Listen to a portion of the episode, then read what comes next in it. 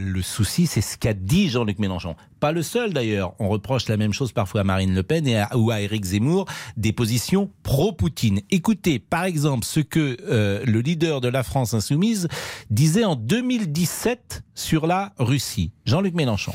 Il n'est pas vrai que la Russie soit une menace pour la paix du monde. C'est un mensonge. C'est un acte de propagande destiné à justifier un projet politique en Europe bah, manifestement, il s'est trompé parce que c'était un danger pour la paix du monde. Et, et c'est difficile aujourd'hui de dire le contraire. Je vous fais écouter maintenant ce qu'il disait en 2014, toujours Jean-Luc Mélenchon.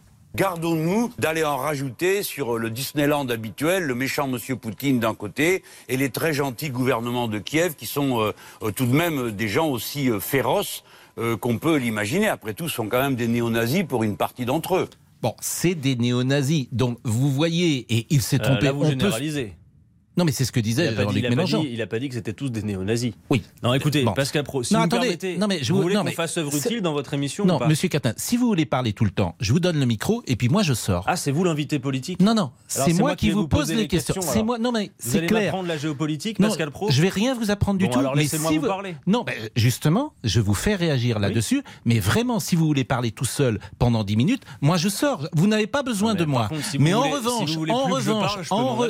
non, vous êtes très bien ici. Ah, bah, mais en revanche quand Mais c'est moi l'invité politique. C'est vous l'invité, mais c'est moi qui pose les questions. C'est moi qui vais parler. C'est moi qui pose les questions. Vous avez une drôle de façon à la France insoumise d'imaginer le dialogue.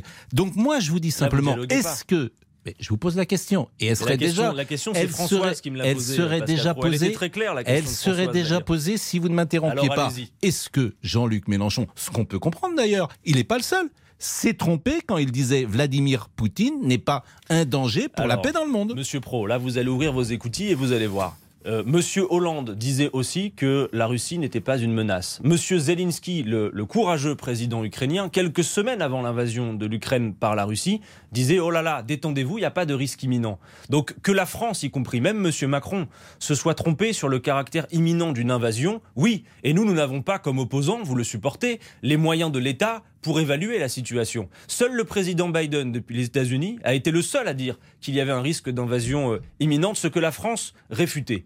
Donc oui, évidemment, nous n'avions pas prévu l'invasion euh, de l'Ukraine par la Russie. Maintenant, sur ce que dit Jean-Luc Mélenchon, et pour faire une petite leçon utile de géopolitique pour toutes celles et ceux qui, euh, à qui il faudrait sans doute offrir, vous savez, le petit bouquin La géopolitique pour les nuls. Ce que dit Jean-Luc Mélenchon depuis dix ans, Pascal Pro, c'est que, que vous et moi, on le veuille ou non, vous avez une dizaine d'endroits sur le vieux continent où la question des frontières fait naître des tensions. Il ne s'agit pas de dire que ni vous ni moi on ait l'intention de retravailler ces frontières, mais on compte une dizaine d'endroits en Europe où la question des frontières fait naître des tensions. Depuis dix ans, Jean-Luc Mélenchon dit écoutez, soit on en parle tranquillement dans un cadre diplomatique, à travers une conférence internationale des frontières, soit vous prenez le risque de voir des conflits s'envenimer et nous faire aboutir à la guerre. Et enfin, dernière chose, parce que c'est important tout de même, s'il n'est plus possible d'avoir une critique de l'impérialisme américain et de l'OTAN et de voir que même si ce n'est pas la cause principale, ça a concouru à la situation que nous avons sous les yeux. Quand nous disons que nous voulons une France non alignée, ça ne veut pas dire une France neutre. Quand Vladimir Poutine choisit la guerre, nous le condamnons avec la plus grande fermeté.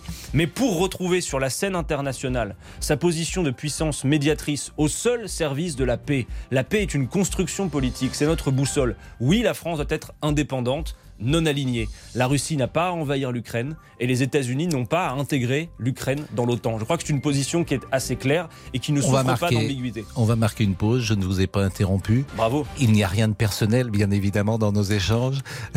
J'essaye simplement d'être un médiateur et euh, d'éclairer l'auditeur. Françoise euh, était très claire, Pascal Pro. Elle était très claire. Sa question était précise, droite au but. Il n'y avait pas besoin de vous. Hein. Je ne peux même pas lancer la publicité avec euh, Adrien Quatennens. Donc il n'y a rien de personnel, bien évidemment, mais simplement un échange euh, pour éclairer l'auditeur. Vous l'aurez compris, Adrien Quatennens est un jeune homme brillant, sincère, authentique, pas facile à interviewer, pas facile peut-être de lui apporter la contradiction, mais c'est pourquoi les auditeurs vont également lui poser des questions dans une seconde. À tout de suite.